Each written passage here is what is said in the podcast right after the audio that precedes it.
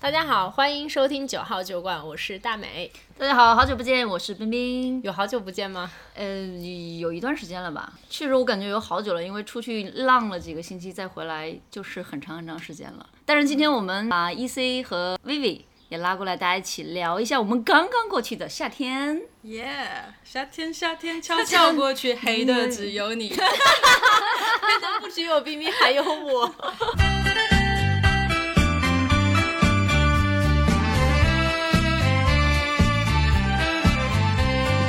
夏天，夏天悄悄过去，留下小秘密。你是不是也跟大家好久没见？嗯，非常久了。上一期是黄房车吗 你会出 F 一现那一期没有吗？ ？F 一没有嗯哦， ，F 一我旁听了。 F E 一怎么会把你漏了？就是啊吃喝玩乐不带让你，简直就是没有意义的。那段时间可能就是一心工作，就非常专 注。嗯你呢，薇薇呢？那应该更久了吧？可能有第一一期 年了，正好一年，正好一他好像年。就每年第一期上一次徒 步。你是想来立，想来看一看自己去年立下的 flag 完成了几个，对 吗？这是我们年度特约嘉宾，为什么今天想聊这个夏天的话题呢？大美，呃，因为我们四个刚刚结束了一个长达三周的夏天的假期之旅。我自己来说，啊我我有一种感觉，就是我好久没有过过一个真正的夏天了。我回想了一下，我上一次能够关于夏天的这种玩耍的回忆，好像还是在我小学、初中、高中的学生时代。自从进入了工作以后，整个人都是在这种社畜在空调间里搬砖的这么一个状态。然后今年这个三周的夏天，就让我觉得满血复活，就一定要拉着大家，一定把这期节目给聊了。我觉得如果 Joyce 在这里会觉得很心里不爽，为什么？因为 去年两年的夏天都是他来安排我们出去玩的。嗯，你竟然说 去年两年也算没有过过夏天吗？因为去年两年，其实说实话，我们的那个步道，我们也走了非常精彩的步道，但是我们还非常幸运，去年是在这个那个山上遇到下雪。这南半球本来应该是个夏天，但我们走步道的时候下雪了，所以其实我们感觉是前两年像过了一个比较冷，就有点像冬天一样的圣诞，就还是比较接近北半球的。今年是完全沙滩， 对我们今天走的 a b l e Tasman，就是你能穿短裤 去徒步了。记得那个时候我还戴了戴了那个毛线帽啊，我戴了长裤，因为头两天走，你们看我都是穿着长裤嘛。到第三天我才有勇气觉得要不要我真的穿短裤去走走，然后我脱了之后感觉再也回不去了。我记得前两年我们进山都要带厚睡袋，然后晚上都会很冷。今年带了薄睡袋，晚上还会热醒。嗯，而且我今年觉得的夏天的感觉就是天天都在下海，天天都在玩水。我们今天走的这个步道五天吧，是吧？基本上有四天晚上都是住在海边的小木屋，而且推门就是海，然后海水非常清澈，沙滩绵延。没有百米，但是也有好几十米吧。 然后我们天天去海里面抓各种各样的小动物回来吃。 听起来有点小动物，给一个湖南人逼出了天天下海捞海鲜的毛病来，真是。对贝贝呢？我可能觉得是，就这一次是到新西兰了，也是第一次休了三周的时间吧。就整个感觉你的假期从可能之前急急忙忙的一两周，到现在可以完整的休个三周，就好像有一点点暑假的感觉。然后加上这一次出去玩，我我跟大美我们都说我们没有带电脑，对，就是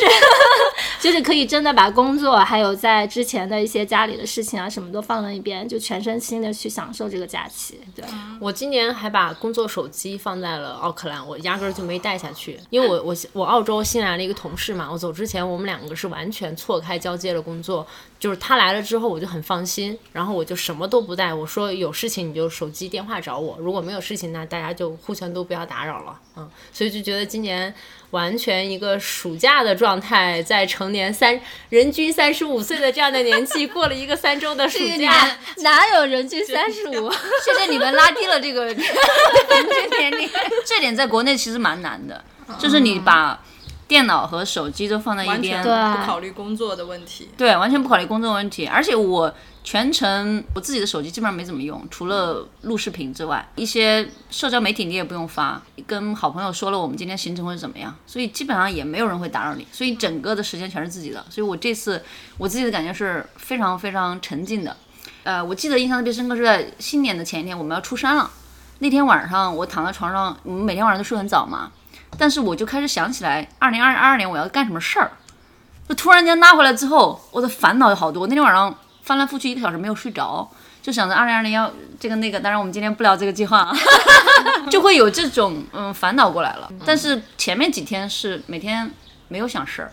就心中无事，就是最大的快乐吧。这个感觉我也有。我们是三十号出来的嘛，嗯，然后我一出来之之后，微信不是就收到了很多信息嘛，我就开始有人，比如说让我帮忙看个这个，有人让我帮忙录个音频，有人让我干个这个，或者是就是一些。只是浏览性的信息就进到脑海里了，我就突然间开始意识到，我的大脑又开始 process 这些信息了。嗯嗯，就没有五天在山里完全屏蔽信号的那种，很很隔绝的、完全沉浸的那个感觉。很在当下。对，当然我们这次整个出去玩应该是去南岛九天的行程，。对，我们在南岛其实一共待了九天，嗯，然后结果呢，我们还忍不住回来以后又，玩了一个礼拜 又玩了一个礼拜 先现在回忆一下，就是我们的一个行程吧。E C 你在做的行程吧，啊毕竟是我们的导 游 planner，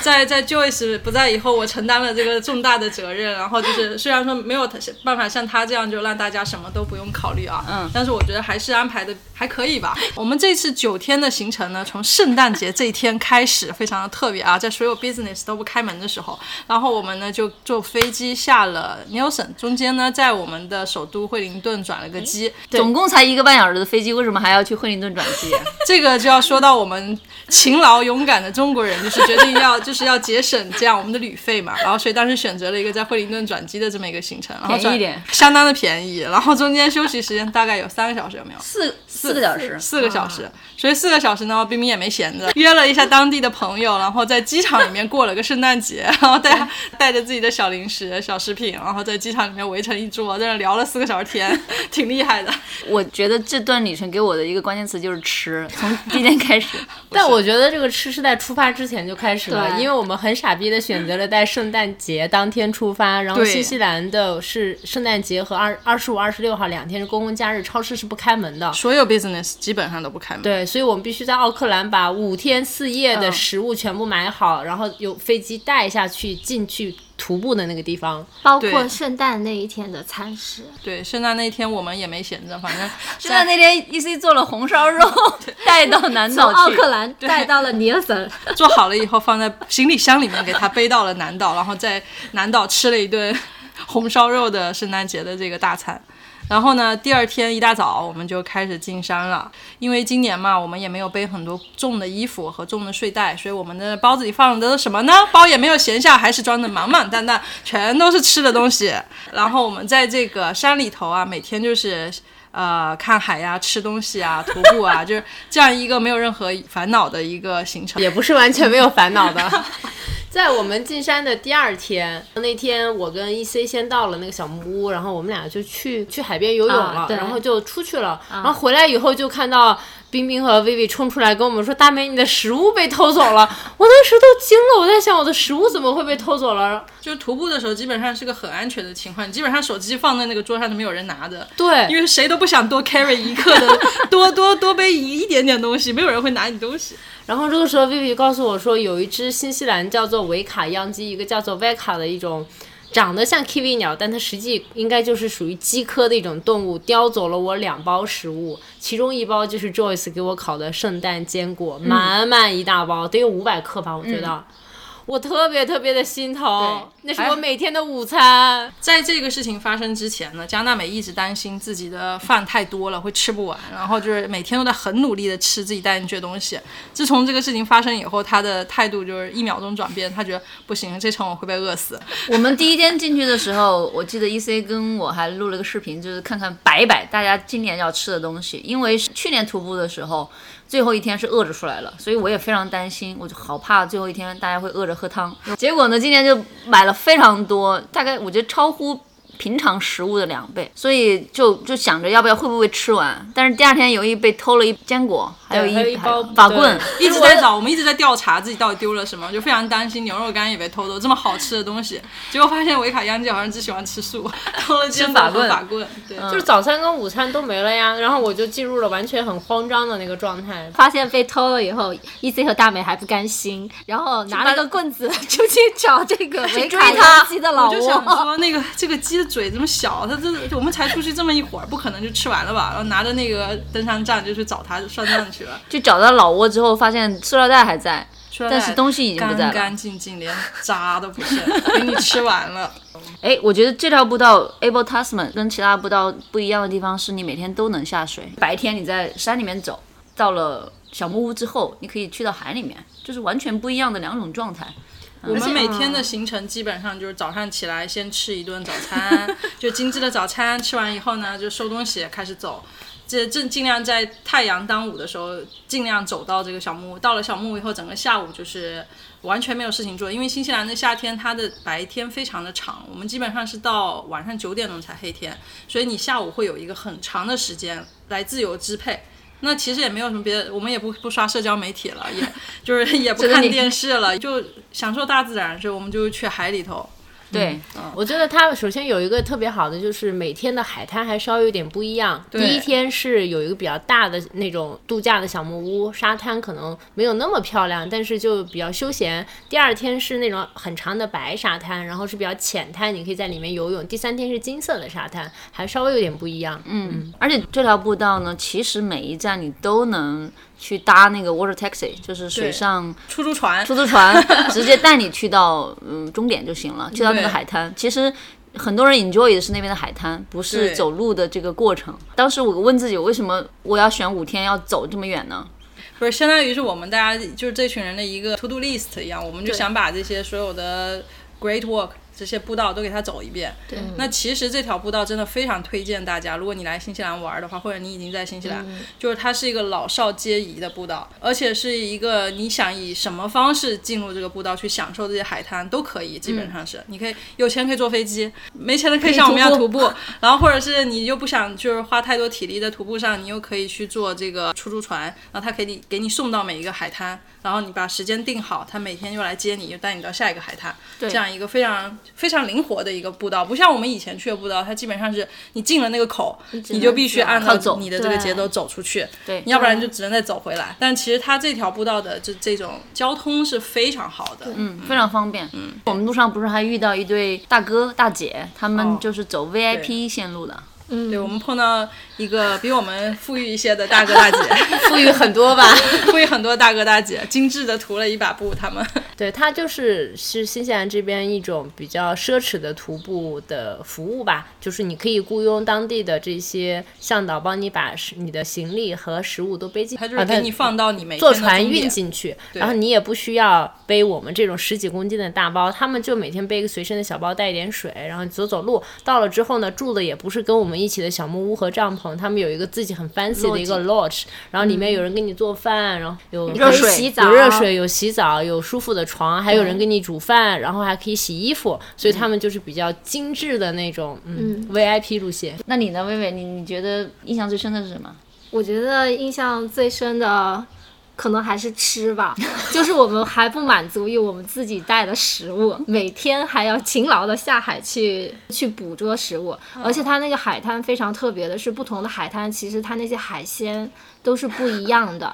我记得第二天就开始去下海抓屁屁屁屁呃一天长的屁屁，嗯屁屁其实也是一种贝壳类的，有点像蛤蜊类的这个对海鲜。然后第三天就抓 coco，对，嗯也是一种花蛤。就是退潮的时候去沙子里面挖就行了。对，非常其实非常容易，你基本上看的那个沙子一上抓它一大把哦对，如果是它已经有一些贝壳的残核在那儿，就说明这个地方就是有贝壳的。嗯然后你在那个退潮的时候，水稍微浅一点的时候，你拿手伸到沙子里面稍微抓两抠下，对，只要看到有活的，你就在这片海域里面再抓一抓，就都是捡的吃的。啊哎呀妈呀，太关鲜键了！最后一天去最后一抓天青口，青口对吧？嗯然后因为那天海浪很大，然后冰冰我记得他是直接那个青口给冲到岸边，就冲过来一个就抓住一 个，要不然他就被海浪带走了。 要 主要是每一天的抓 Coco、抓 PP 还是抓青口，都是在 EC 的指导下的。 因为他作为一个福建人的吃货， 在海边不吃海鲜，简直对不住自己。最后一天我们去抓青口的时候，实际上有一点担心的，海浪比较大，而且没有在退潮的时候，他竟然为了吃， 没带泳衣直接就钻下去，扎进去 了，我记得第四天，因为我们食物没有那么充足了，然后就走了七小时，很累了，就想休息了。结果冰冰一直在说要去捡贝壳，捡贝壳。我说你是不是疯啊？我这不是要说去明天，他说一会儿我们 一去会抓儿，对青对对口，， 一会儿我们要去捡。然后我们想一想，算了，食物不够了就去吧。结果到了海滩涨潮了，涨潮了以后，其实你是捡不到的，什么都没有然后我们四个人就在那儿晃晃晃，磨叽了一会儿。突然这个时候，不知道是 E C 还是冰冰，就冰看到被冲上来那个青口，对是活的，是刚捡上来 我们一的。开始只是在海滩上拾荒，你知道吧？就像那个流浪的人一样，就在那拾 荒，然后跟那鸟抢，然后结果冰冰一看水里就有啊，就是一大坨，然后就水里直接捡上来。毕竟你们俩都是海边长大的嘛，我们是作为湖南人，就真的很少下海啊。去海边捡海鲜，基本上以前也很少做过。但今年好的是每天晚上，因为都睡在海边，你就到了之后，因为就出汗什么的，就可以先去洗个澡，就在海里先游一圈。然后进来之后，有的小木屋还有那种可以冲凉的那种地方，可以再去冲一个淡水，就感觉还是很好的。嗯，对，这条步道为什么特别推荐大家，也是因为它的基础设施真的是算是我们去过所有步道里面最好的一条了。嗯，它有一些小木屋，甚至有一些冲凉的地方。还有充充电还有的地手方机，充电的，对，第一天呢，甚至有手机充电的地方。嗯，很不错，很不错。而且啊第一天的那个 hut，我们住的是它整个行程最大的那 hut 嘛，嗯我就惊喜的发现它连厕所都是香的，真的是非常的干净。Nelson 真的是算新西兰一片比较富有的地方，所以它这些基础东西搞得很好。我们徒步是在三十号出来的，对，山少出来，其实我们基本上遇到两个节点，出来又到另外一个假期，就是新年假期，稍微开一点点门这种。但是真的这五天也没有没有亏待自吃己，太好了，哦，但是因为吃的太好了，我给大家说一下，冰冰带了一颗西兰花进去， 从第一天他他带的是西兰花，然后但是他在我们这一群就徒步的这个大军里面，他有一个外号就叫 cauliflower girl，就是花菜 女孩儿。大家以为他带的是花菜，因为那个西兰花带着带着就变黄了。而且就在我们那个小木屋里，每天就有其他人就会跟他邻桌的人说啊，你知道吗？有一个人带了一颗西兰花进来，带了一个 cauliflower 花菜，嗯因为相比而言，其他洋人的徒步吃的真的是非常朴素，非常可怜，嗯一点都不香。对，一点都不香。我还我带了就是一包小西红柿，就嗯装了满满一袋，然后他们对都很惊讶。最后一天第四天的时候，还有我还给了同行的那个那个加拿大女孩一颗，她当时就非常非常的珍惜吃了我那一颗小西红柿，嗯，因为我们背的都是非常重的食物，水果，对，老外他们的原则就是尽量的轻，尽量的收缩，就是带体积小，重量就是重量轻，然后又能吃饱。然后我们的话就是想要吃的好一点，每天都不太一样，这样。腊肉煲仔饭，腊肉煲仔这真的饭、是咖喱鸡肉饭，还有海鲜意面海鲜意面，哇还有一个印象特别深刻就是我们打八十分这件事情，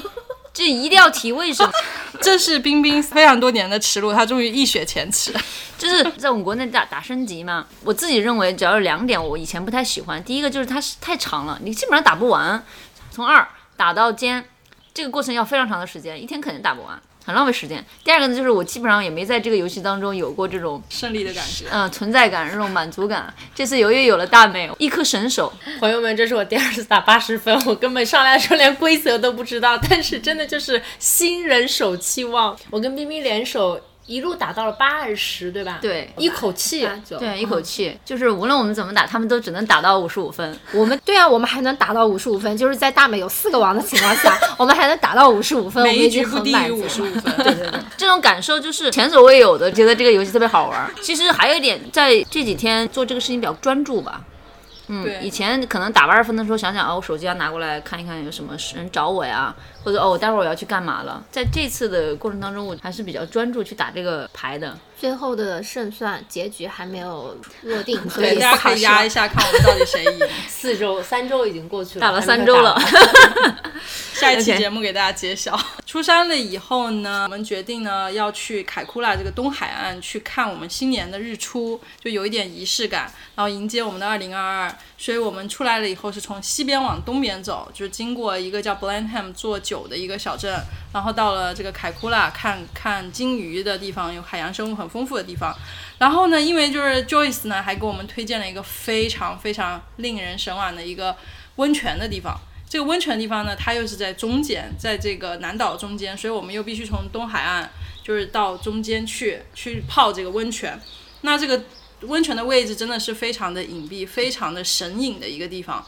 那我们到这个泡温泉的地方以后，就要找一个住的地方。那我们要么回东海岸，要么去西海岸。然后我就想到，去年我们本来是一个要去 Arthur's Pass，就也是一个中间的地方。我我想那不然就去那儿徒个步道，我们就在西海岸住，第二天再回来徒个步道再走，这样。结果第二天大家就是太满足了这一层，已经觉得不需要再要一个步道来增加这这一层的精彩程度了，所以我们最后行程就变成泡完温泉去到了西海岸，然后第二天再咔咔咔开回东海岸基督城赶赶飞机，就形成了一个非常二的路线，一个二字形的路线，但还是很开心啦。 我记得我们在十二月三十一号的那天，其实我们的重磅行程就是去抓鲍鱼，二零二一年未完成的心愿，但是那一天实际上早上起来开始就没有闲过，对，去摘了草莓，然后去巧克力工厂，然后还去了这个 wine tasting， 哦，对，然后再去看了海报，对，本来先从先从摘草莓开始吧，但是摘草莓只是说在山里待了五天，很很想吃点水果，然后又不想去 超市超市买，哦因为新西兰超市的草莓真的很难吃。然后我们就说去草莓园买一点，结果进去之后发现那个草莓园必须没有卖要的自己进去摘完之后称了走。我们四个人商量一下，为了省钱，我们就派了两个代表，我跟冰冰就进去摘草莓。然后发现那个草莓园的草莓是要站着采的，嗯，就是在奥克兰周边的，我们是有一个小板凳，然后你坐着要坐下来弯腰采对对，要弯腰的。结果那个地方可能那个小镇子里居住的全都是老外，所以他们也不会弯腰，也不会亚洲蹲。结果是站着采草莓，我们都惊呆了。就是想尽了千辛万苦，就是骗老外去摘草莓，搞了这么样一个服务，就是把草莓种在齐腰高的这个架在子那个上，架子上面这样他们就能比较轻易的采到。，对，真的是大开眼界。但实际上呢，我发现。我冰们冰是大美采的时候，他们其实都是蹲到那个最下面， 钻到架子里面去采的。因为对站着采的都是外边的，好采的都被他们采完了，就是大的、熟的全都在下面，然后他们又不会蹲，又下不去。然后我跟冰冰就在那个就是那个盆栽下面蹲下来，矫健的伸手，啪啪啪啪啪就采了好多好多出来。采完草莓之后就去吃巧克力啊巧克了，力工厂，啊它先算是我觉得它比较有特果点，仁是把巧克力和一种坚果，坚果把它混合成一种产品，它包括是巧克力和一些果脯的一些结合。它都把这个味道调的特别好，嗯，就是还有一些比如说焦糖啊这样的一些，它不单纯是巧克力，然后就做出来产品就是特别好吃。然后完了我们就去那边 wine tasting，因为个这个地方是产新西兰百分之七十五的葡萄酒嘛，对嗯它有一条河叫那个 Wairu River，就是在这条河两边就非常适合生产葡萄酒，嗯所以那个区域就是出了新西兰百分之七十五出口布的林这肯种葡萄酒，主要是长相思啦，我们就觉得来了，嗯去年我们在那么荒的地方，那 Joyce 都给我们搞了个酒庄 是吧？那我们来到这个酒庄大基地了，不得去呃意思意思？对，当时觉得去酒庄去做个 wine tasting 好像我挺们贵的，对，但然是后们们也没不舍得，太那么的，就是精通于葡萄酒的这方面，所以就找了一个 station， 对，找了一个比较科普类的这样的一个地方吧，就对是适合大家男女老少，就是大家对酒懂得多的、懂得少的都能去的一个地方。它以前是布林肯的一个火车车站站，对后来把它改成了一个可以基本上能够品尝到那边百分之七八十的酒庄的酒，而且只要花很少的钱。对它可能稍微特别一点的，就是它会像你就是自己去接那种自动贩卖机接可乐一样，给你一张卡，你就推进去，它就给你出来个可能十毫升、二十毫升，非常非常少一点点，所以你就可以多品尝一点，最后选择你喜欢的那个种类就好了。对，嗯，但就对我们这种 one 的这种入街者、这种门外汉，我觉得玩一玩还是挺开心的。是的嗯，就之前呢，Vivi 有一个看海报的心愿，不对，我们在最后一天步道的时候有一个 look look out 一个一个点想要去看，我们问了一下，要走两个半小时才能到，我们就那天已经走了七个小时了，然后就在路上碰到了一个人，就问他，他说哦那个地方有很多的海报。然后我就在想说，走两个半小时就是去看海豹的嘛，我以为会有更多的海洋生物，但这个时候 Vivi 她没有看过嘛，然后她对就比较想看。对，然后 E C 就说，去凯库拉的路上，高速边随处停，我都能让你看到海报，这个包在我身上。然后我们就放弃了在步道里面专门去看海报的这个行程。结果果然真的是，就是我们在去 Blenheim 去的凯库拉街，快到凯库拉的这个路上，就高速上一路下去，就包括凯库拉自己小镇的那个路，这个海边上，你都能够随时随地都看到海报就在那个地方。然后当时其实我的一个感受就是，嗯，有一点恍惚啊，就是上面你能看到这个高速路上汽车飞驰而过，然后有很多的人站在这个边上，但是大家都很自觉的跟海豹保持一个安全的距离。然后下面你就看到各种海豹在海边就是尽情的玩耍、睡觉，就是享受他们这片天地。我当时的感受就会觉得，哦，这好像真的是一个，就这个地球，我会觉得是大家的一个地球，而不是说你平时只是因为你更多的是跟人去相处，你会觉得啊，好像你关注的更多是人，但其实你会感受到这个我们跟动物就是一一个天然的一个大家庭的感觉，对。嗯人嗯与自然的完美融合。对对对，就真的是还是蛮蛮震撼的那种感觉。而且我看到有几只小海豹扑棱扑棱扑棱往那个高速那边去探头，它也想看汽车是什么，就是可能它对人类也很好奇，但是大家都是生活在大概只有十五米的地方，其实他们大概也两年没 见人了，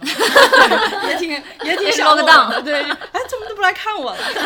对对对对，我印象很深的就是，但是你可以走下去嘛。其实如果嗯你想走到海豹的旁边是可以的，然后冰冰是往下走了一点的，但是因为它海豹的颜色跟那些石头跟草的颜色又很接近，就在那个时候在冰冰的旁边突然间蹦出一个海豹，从草丛里钻了出来，吓死我了给它吓够呛。其实如嗯果不惊醒它，大家还是能够和平共处 的。突然间蹦出来，把我吓一跳，真的。嗯，还是要保持点安全距离。有时候你会看到岸边会有些潜水员下去抓鲍鱼，那个地方也会有海豹嗯嘛。通常是不太建议你在有海豹的地方去抓的。但是有些人可能比较觉得会有会有办法嗯跟它相处，终于到了抓抓鲍鱼这一趴了，这这个是非常非常精彩的抓鲍鱼。憋了一一，我觉得这个时候应该上音乐，Rush 是 的，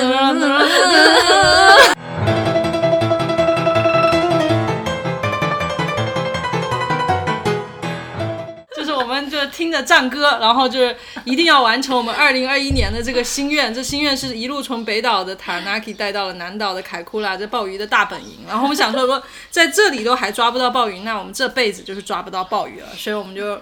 抱着必胜的决心，势在必得。势在必得，掏出了巨资投资了这件事情。因为凯国拉之前前几年是不能抓的嘛，大地震之后，前几年其实是这样的，在此很早很早以前是可以抓的，但是因为大地震嘛，前几前两年就凯库拉发生了一次大地震，导致它海底的很多海床就是往上顶了，就把底下的那些鲍鱼全顶上来了，就掀起了一股就是抓龙虾和鲍鱼的热潮。那这时候政府就害怕这个事情就太大了，然后导致这个自然没有办法可持续发展，所以就在大地震的这两年，政府就颁发了一个禁令，不准抓鲍鱼。但是因为现在情况又越来越好了嘛，所以政府就渐渐的减轻了这个禁令，然后每个人呢从以前可以抓十只到不能抓，现在又到可以每个人抓哦五只，嗯，所以我们也就借着这个机会，然后带着我们的 梦想，斥巨资，然后还买了一身湿衣。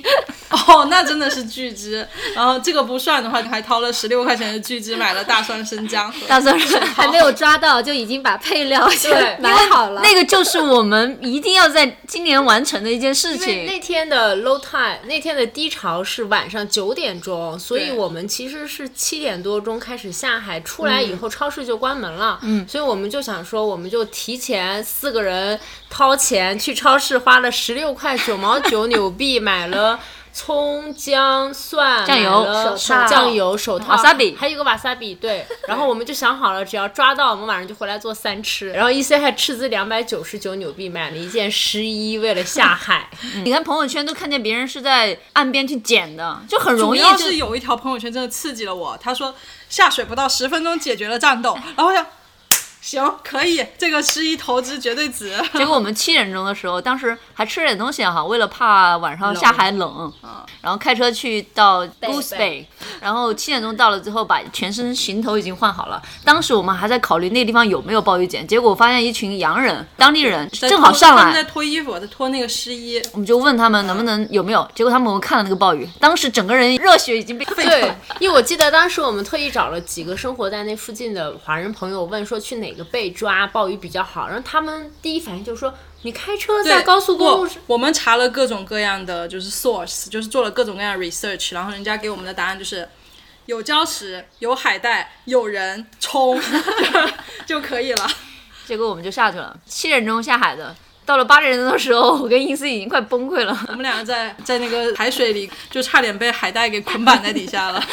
它不是那种浅滩，还挺深嗯的。然后晚上对八点多又黑天，就是光线没有那么好。对然后大概水是在腰的那个地方吧。其实你下去还是有点害怕的，嗯浪是有一点大的。带着泳镜去往下看，那个礁石上面全是海带，它结在那个礁石上面是一大把，嗯绕着你，你脚都没法往下踩，有点害怕。对，看那海带，就是从岸上看都有十几米长的那种，就对真的是跟成精了没有区别。主要就是有志者事必成。我们当时想着抓不到， 然后那时候 E C 开始摸海螺，我当时想着算了，摸点海螺回去煮一下也能交代了。好不容易找到了一个窝，但是因为新西兰这边是有这个规定，就是你的、在凯库拉这片海域，你的鲍鱼必须是长于十二点五嗯米厘米，你才能抓，这样它才能保证就是有一个可持续发展。那我们找到的都太小了，那个窝，嗯，我们也没有违背政府的这禁令，就只能说那好吧，那就，哎，放弃吧，就抓点海螺啥的。当时我记得我们抓的海螺也都很小，然后嗯，大美就在岸边也很担心我们，海海浪非常大了。我觉得 E C 有时候海浪过来，我都担心他整个人被撞到头。然后大美蹲在那个石头上，在那摸摸摸，我的海螺简直是超大只的海螺，我的妈呀！但是我们三个人在海里头就这么一通找，根本都没有找着鲍鱼。最后还是 Vivi 站在礁石的高处指点江山，跟我们讲说：“哎，这儿好像有鲍鱼，你们过来看一下。”然后我们三个就跟疯了一样的突突突突突跑过去。我们是怎么找的呢？抱着必胜的决心，我们就是每一次下海深吸一口气，然后一头扎到水里，然后看看哪个礁石缝上有。然后 Vivi 就是在上面眺他望，穿着徒步鞋，穿着徒步鞋在岩石上眺望，然后说：“嗯，那儿好像有一窝，你们去吧。”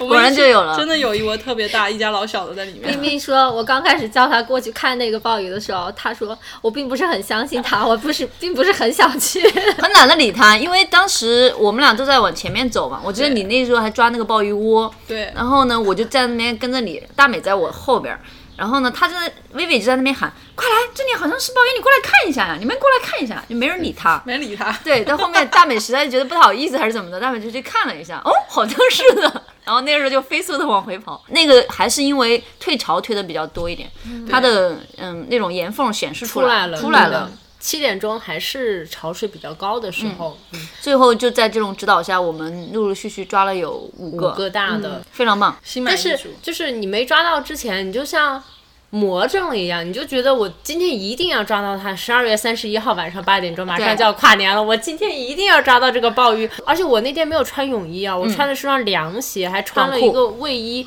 然后我就直接下了海，也不知道是到底是入了什么魔，就非得抓着这个鲍鱼。 竟然大美竟然说让 E C 来这 边，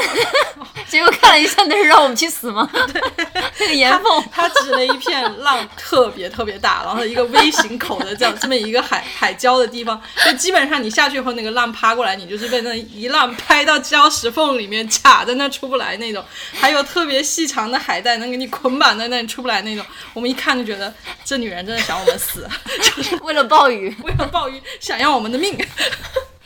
就最后还是很皆大欢喜的。记得最后一只是给大美抓的，对不对？最后我们其实已经抓到了四只，感觉其实已经挺满足的了，因为当时我们我们来的时候的立的 KPI 就是今天只要能抓到一只十二点五公分长的活鲍鱼，我们今天就是要完成任务了。结果最后对我们抓了四只，然后我们就对想四只可以做四个吃法也挺好的，然后我们就开始往回走。这个时候 Vivi 又出现了，然后他 这就该不会是一只鲍鱼吧？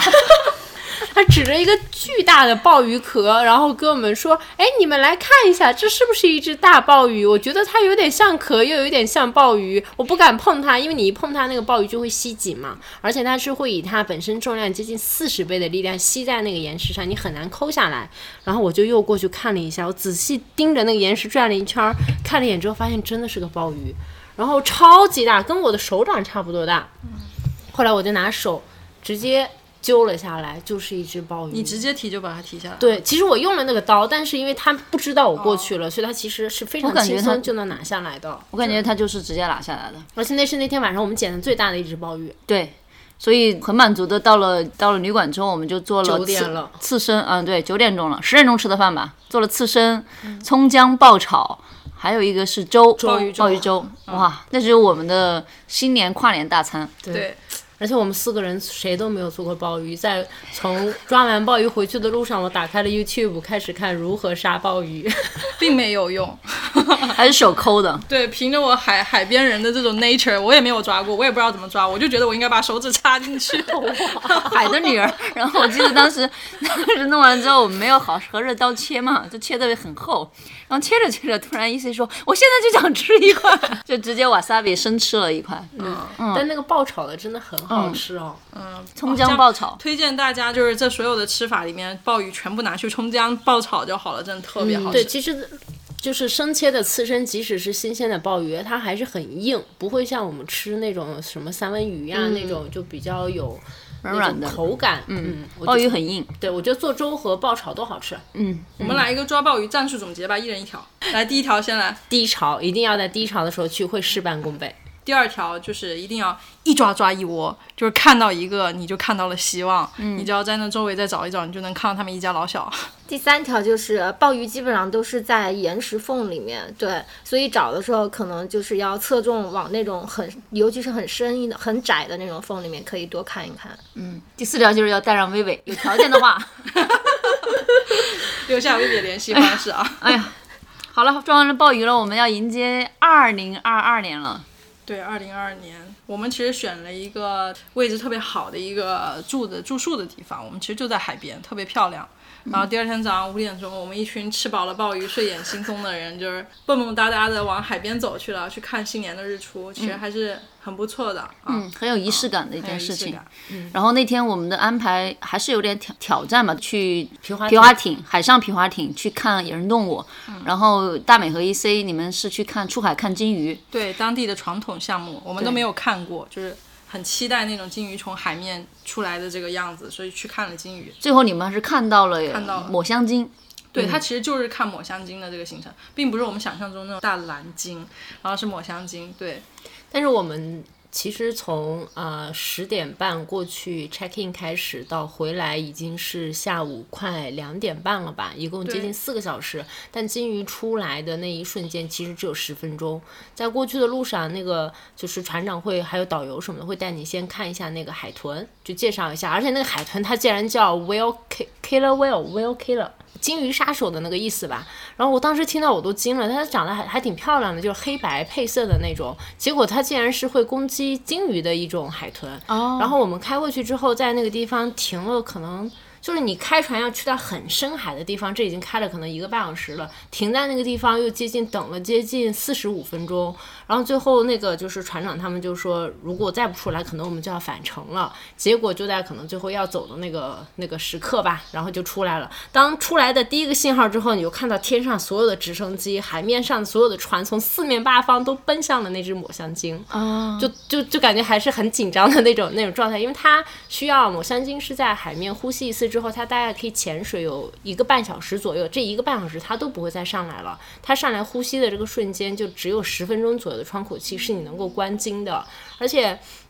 跟我想象中的稍微不一样的就是那个鲸鱼，它不像是我想象中那种比较很圆润、大脑袋、长尾巴，就是那种很漂亮的那种姿态。抹香鲸整个是一个对比较长形的，像一条鱼一嗯状的嗯样的那种，对对对，很很桶状的那个形状。出来以后，它飘在那里的时候，我没有想象中那种特别嗯惊艳的那种美感在，但是当它要就是潜下去的那一瞬间，尾巴从海面消失的那个瞬间，我就觉得哦，值了，就觉得还是很美，就跟我想象中的画面是一样的，我就很开心。嗯，但是我要给大家一个温馨提醒，就是因为我怕晕船，我也确实会晕船。我晚上睡觉的时候吃了一片晕船药，早晨起来吃了一片晕船药，然后在船上大概待了三个小时之后，我就又有一点担心，我很晕嘛，因为那个鲸鱼还没有出来，我就又吃了一片晕船药。 我的晕船药导致我那一整天，我整个人都是晕的，我大脑没有办法清醒。但是效果就是我在船上确实没有晕船，嗯在看鲸鱼的那个刹那是美好的，但是剩下来的一整天，我整个人就跟昏死了过去一样。我第一次就是感受到，就是让我的大脑麻痹了，完全是不清醒的一个状态。但是还是很值得的很看值到了金鱼。嗯对对对，我们当时也是去出海，为什么不去选择观鲸？因为之前我们在别的地方有看过观鲸嘛，当时也是因为去深海就特别晕，我们当时没有吃晕船药，所以当时体验看到了鲸鱼，看到很多海豚，但是整个人晕乎乎的。所以这次我们就去选择了去海上，呃，皮划艇去看野生动物嘛，体验也很特别哈。因为第一个是从来没有在海上划就过划过皮皮划划艇，，之前在海湖里面、河里嗯面有划过，但是海上皮划艇还是有点担心的。嗯，第二个是看到了看野生动物，就是其实也就是海豹，对，其实因为看野生动物这个都是除了海豹，因为我们去的是一个海豹繁殖地嘛，所以海豹是肯定能看到的。但是其他的这个动物就可能要看一下运气了。但是我们也看到了蓝企鹅啊，嗯那很小就只是，嗯，对，这很划小只皮。划艇的时候看到企鹅啊，对，嗯它蓝是企在鹅旁边游，很小只。大夏天的看到蓝企鹅，真是 开了天眼了，真 是。运气再好一点的话，应该会有海豚，但是因为是夏天嘛，皮划艇的那个区域就是船比较多，所以基本上海豚也会离这个区域远一点。它是分了三组，我们当时以为都是成人，像我们这样去，结果会发现有小孩子啊，有两个父母带一个小孩儿，还有的就是妈妈怀着孕呢，然后哈、爸爸还带孕妇划船孕孕妇妇和爸爸还带个小孩儿，嗯，就是不同的几组。那么，所以他们分成了像我们就这种成人嗯一组，还有小孩一组，还有可能是另外另外一组，大家的线路都不一样。我们这组是走的最远的，就已经到了离去岸边比较远远的就是去你看不见岸，就离岸边比较远了。对，嗯但是它这个皮划艇，因为你是整个下半身坐在里面的，而且有那个防水的那防个水的对那个东西，而其且实是不会弄不会弄湿湿身嗯上不太会湿，而且它有转方向的那个脚脚方向踏盘脚踏啊，那你们属于高阶版的皮划艇，所以那个皮划艇根本就不累，不像之前我们坐的上面那种皮划艇，你要用桨来去转方向，就整个过程我觉得很愉悦啊。嗯，也还蛮轻松的，其实没有很累。对整个行程多长时间？两个两个小时吧有，啊，其实好像我觉得性价比也还蛮高的哈。是其的实我们八点半，然后基本上也是十一点半，但其实他前期给你的培训可能有一个小时，就是因为很多人是初次。去海上划皮划艇嘛，所以他比较多的是做这种告诉你的一些怎么操作啊，嗯嗯就是嗯培训加上把船运下去，因嗯，为有些孕妇你没法运船嘛，所以就其他的人一起帮忙把船运到海边。那时候已经是对退潮了，所以要走很长的这个礁石。对，嗯。但这个皮划艇呢，就是它比较好的一个体验，就是你呃看到海豹，然后海豹就在你的旁边游泳，就是你可以非常近距离的跟海豹去接触，而且就是这个向导他们说的，就是因为海豹在海里面的话，它是非常放松的，因为你在岸上看到海豹，它可能会有攻击性，但是在海里这个攻击性的可能性就会很低，所以他们也会你就能够比较好的可以近距离的去跟它一起玩耍这样子。有多近啊？你们跟海豹的距离？就在一你米船吧边上，就一很米啊近哇，那真的有好嗯点近怕的，对，说实话有点怕的，毕竟他们在场面游来游去，有时候一个呼吸可能就从你这边船钻到那边出来了，你就根本不知道它在哪嗯好儿，近对，哦，就好像被包围的感觉。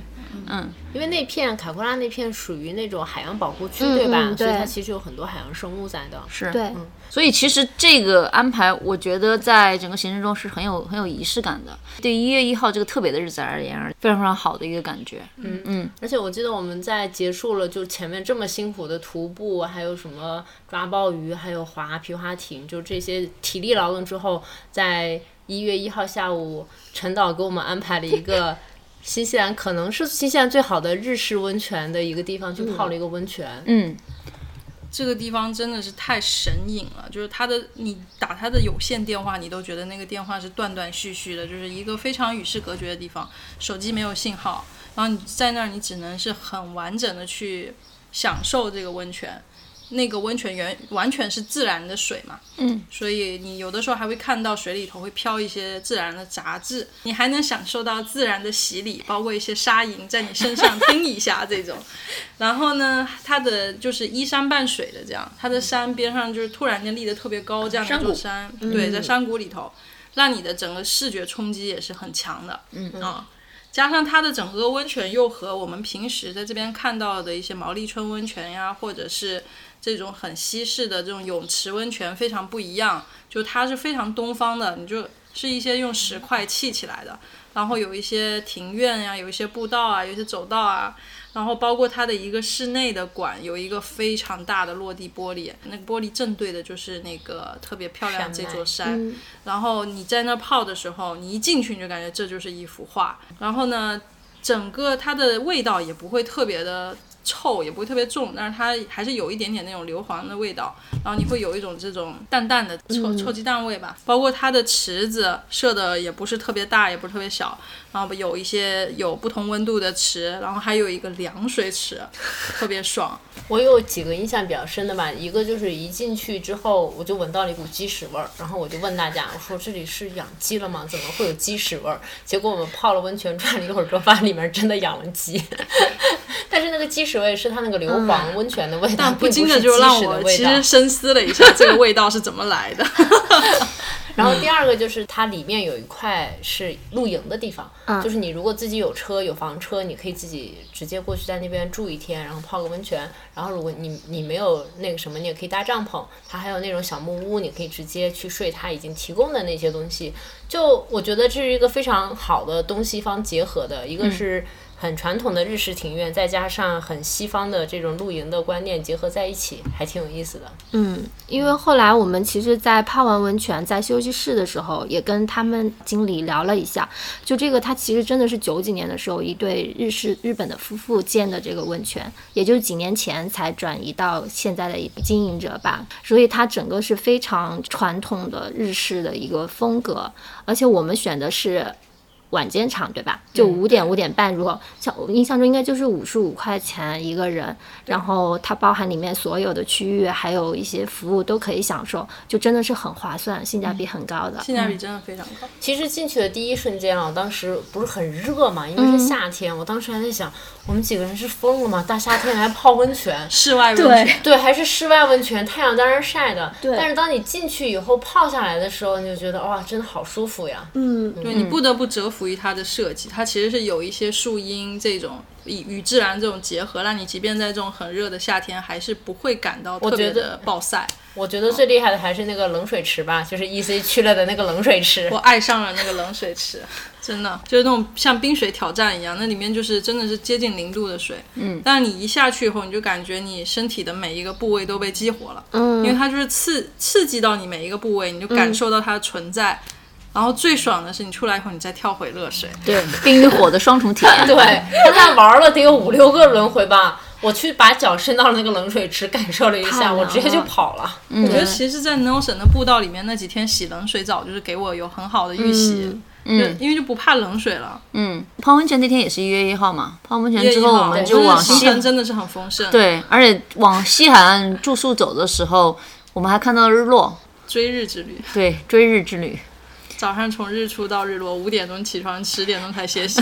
我非常满足。本来可能就觉得这个旅程到这一天就结束了嘛。其实回到凯良的那一瞬间，从你们家离开之后，我其实当时是觉得这个旅程已经结束了，但是回来不是还有接近十天的假期嘛？结果还是在疯狂的玩儿。但是回来以后就觉得，本来已经觉得完事儿了，但结果就是瘾还是很大。对嗯对对，就还是瘾还是很大。然后回来的第二天吧，然后我们有另外一个朋友，然后还有他的朋友就喊我跟 E C，然后我们又一起又去了湖边，嗯，然后那个那个地方来回马尔代夫，对，往返五个小时的车程，当天往返啊，然后我们又去了，开始湖边开始玩水，哦后来又去浮潜，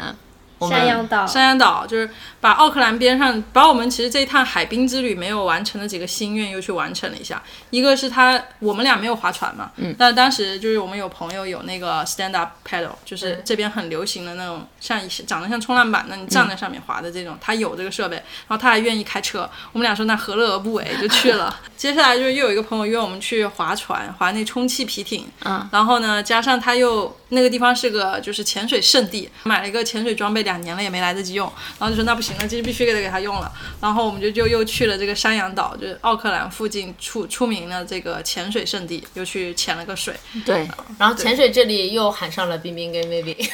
然后我们就继续打八十分。 依然没有结束，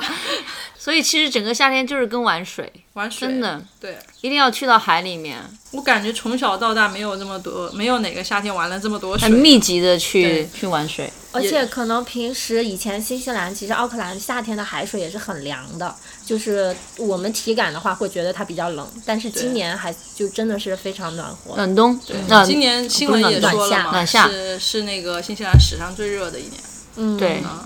所以嗯我们也就借着这个最热的一年下了个海。对，我们回来开始工作了之后，大家会去分享你这个假期开不开心，做的是什么。所有人都是说我去了海边，我们今年的海边还有一个行程还没有去做，对，就去冲浪那个。嗯，因为我们的夏天要到三月份才结束嘛，所以还是对有比较长的时间，而且这中间应该还有两个小的长假，再去抓个海胆，然后就完美。哎呀妈，把这新西兰的海边动物都吃一遍，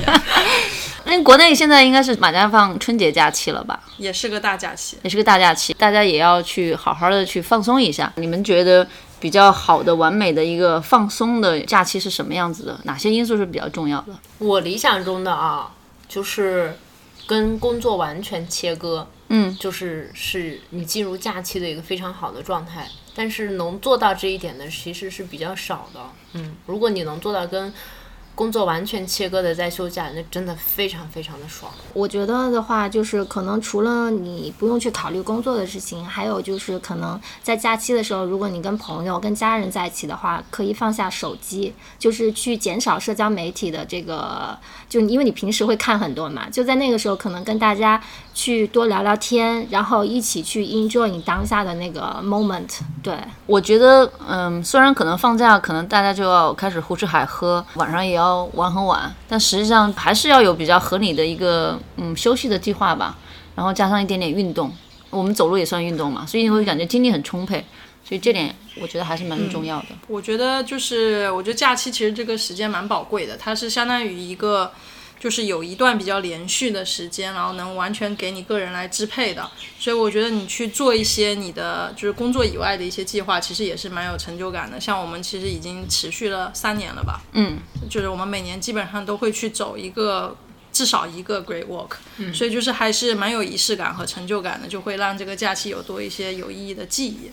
那现在国内呢是正是冬天最冷的时候，我们也希望借着这期节目送去夏天一些热浪给到你们。然后也不管是冬天还是夏天，希望大家都能够有一个完美的假期。假期完美的春节，我们的春节，这里有九号酒馆，祝也大家大家新年快乐，虎年大吉！当当当当当当当当当当当当当当当